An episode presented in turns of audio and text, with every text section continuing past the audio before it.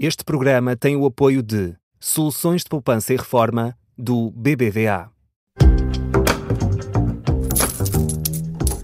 Começa agora a boa moeda, má moeda das manhãs 360 e Paulo. Hum, o desemprego está a subir há sete meses seguidos, seguidinhos, não é? Há sete meses seguidinhos. É. Não, não, não é normal haver uma, uma série tão longa de, de, subidas. Eh, estamos a falar do dado registado pelo Instituto de Emprego e Formação Profissional, que são dados mensais.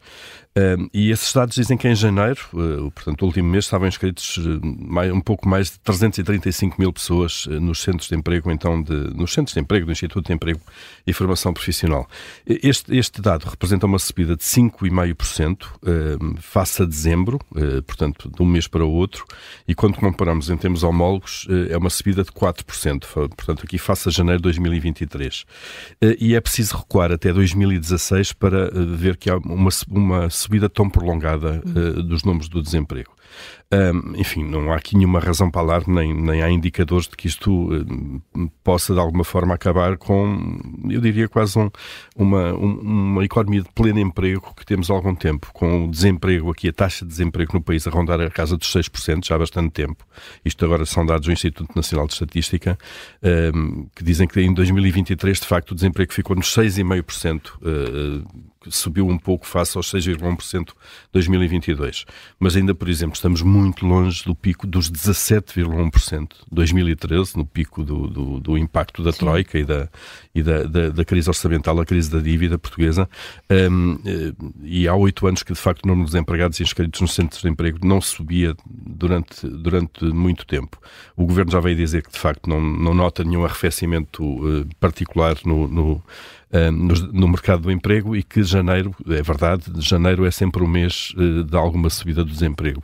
Acabam muitos empregos temporários ligados ao Natal, a uma atividade comercial uh, mais intensa. Já, já, agora só aqui duas notas. estes são os dados do Instituto de Emprego. Nós basicamente em Portugal temos dois dados essenciais sobre desemprego. Um é este, portanto são os dados do, do, do Instituto de Emprego que comunica todos os meses quais são as pessoas que estão inscritas, as pessoas que estão lá e que, dizem, que querem, estão à procura de um emprego. Estão na, na, procura ativa de emprego. Procura ativa de emprego, e depois há uma série de obrigações até que essas pessoas têm, porque dão acesso ao subsídio de desemprego, fazer uma procura ativa mesmo. Eu penso que já não é obrigatória a apresentação regular nos centros de emprego, mas já foi durante muitos anos, as pessoas já de 15 é? em 15 dias. Eu penso que não, isso foi discutido aqui há uns dois ou três anos e penso que, acabou, se, que se acabou com essa obrigação, mas não quero, enfim, não, não tenho a certeza. Isso pelo menos foi discutido. Mas há uma série de obrigações e, portanto, este número que foi reportado agora, em janeiro, referente a janeiro, uh, diz-nos o número de pessoas que estão, uh, que estão desempregadas, um, inscritas no centro de emprego. Depois há um dado que é trimestral do INE, que resulta de uma sondagem que é feita à população, uh, em que se pergunta de facto se as pessoas estão empregadas ou não e se naquela semana do, do, in, do, inquérito, ou nas duas semanas ali próximas do inquérito, se tiveram um trabalho remunerado e, portanto, é esse o critério de desemprego do INE. O INE, por regra, apresenta, apresenta um indicador como uma percentagem da população ativa. Hum. Estes 6,1% e 6,5% significam que em cada 100 pessoas ativas, isto é, que estão a trabalhar ou, ou que, que, estão em idade de trabalho e querem trabalhar, uh, em cada 100, 6,5% uh, não, não, tinha, não tinha emprego. Portanto, são os dados essenciais. E qual é que é o número mais fiável, mais próximo da são realidade? São os dois fiáveis. Uh, eu diria que o do, do, Instituto de Emprego é mais fiável no sentido de nos dizer, de facto, as pessoas que querem uh, ter um emprego e não, não o têm. Não é uma amostra, como no caso Não é uma amostra. No caso do INE não, há, não é uma amostra. O INE apanha eventualmente também aquilo que é alguma economia informal. Uhum.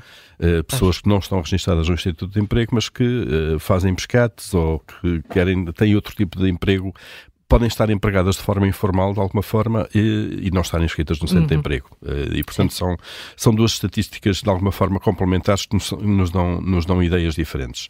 Regressando aqui aos dados do Instituto de Emprego e Formação Profissional, mostram-nos que há mais mulheres do que homens desempregados. Eh, elas são 55%, eles são 45% de todos que estão inscritos. Os jovens com menos de 25 anos representam 11% dos desempregados inscritos nos centros de emprego. Uh, são basicamente 35 mil jovens nesta faixa etária, desempregados em janeiro uh, deste ano. Já agora o INE, uh, olhando agora para o dado do INE, a taxa de desemprego dos jovens entre os 16 e os 24 anos é de 20%, o que é bastante é elevado. Portanto, um em cada cinco jovens uh, está desempregado. Uh, há aqui muita gente à procura do primeiro emprego ainda, portanto, ainda não entrou para o mercado de trabalho. E já agora, segundo os dados do INE também, o risco de pobreza entre desempregados em Portugal é elevado, anda próximo dos 47%. Uh, se olharmos para. Cerca de metade dos desempregados. Metade dos desempregados têm, risco de desemprego, porque de facto a prestação social é baixa. Pobreza. Risco de pobreza, exato. A, a, a, prestação social é baixa.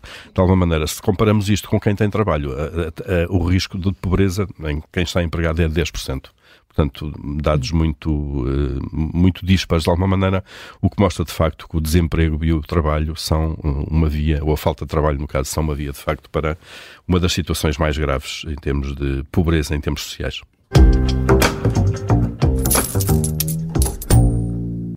O BBVA trabalha diariamente para melhorar as soluções disponíveis para os seus clientes e os resultados estão à vista. Saiba mais em bbva.pt. BBVA Criando Oportunidades.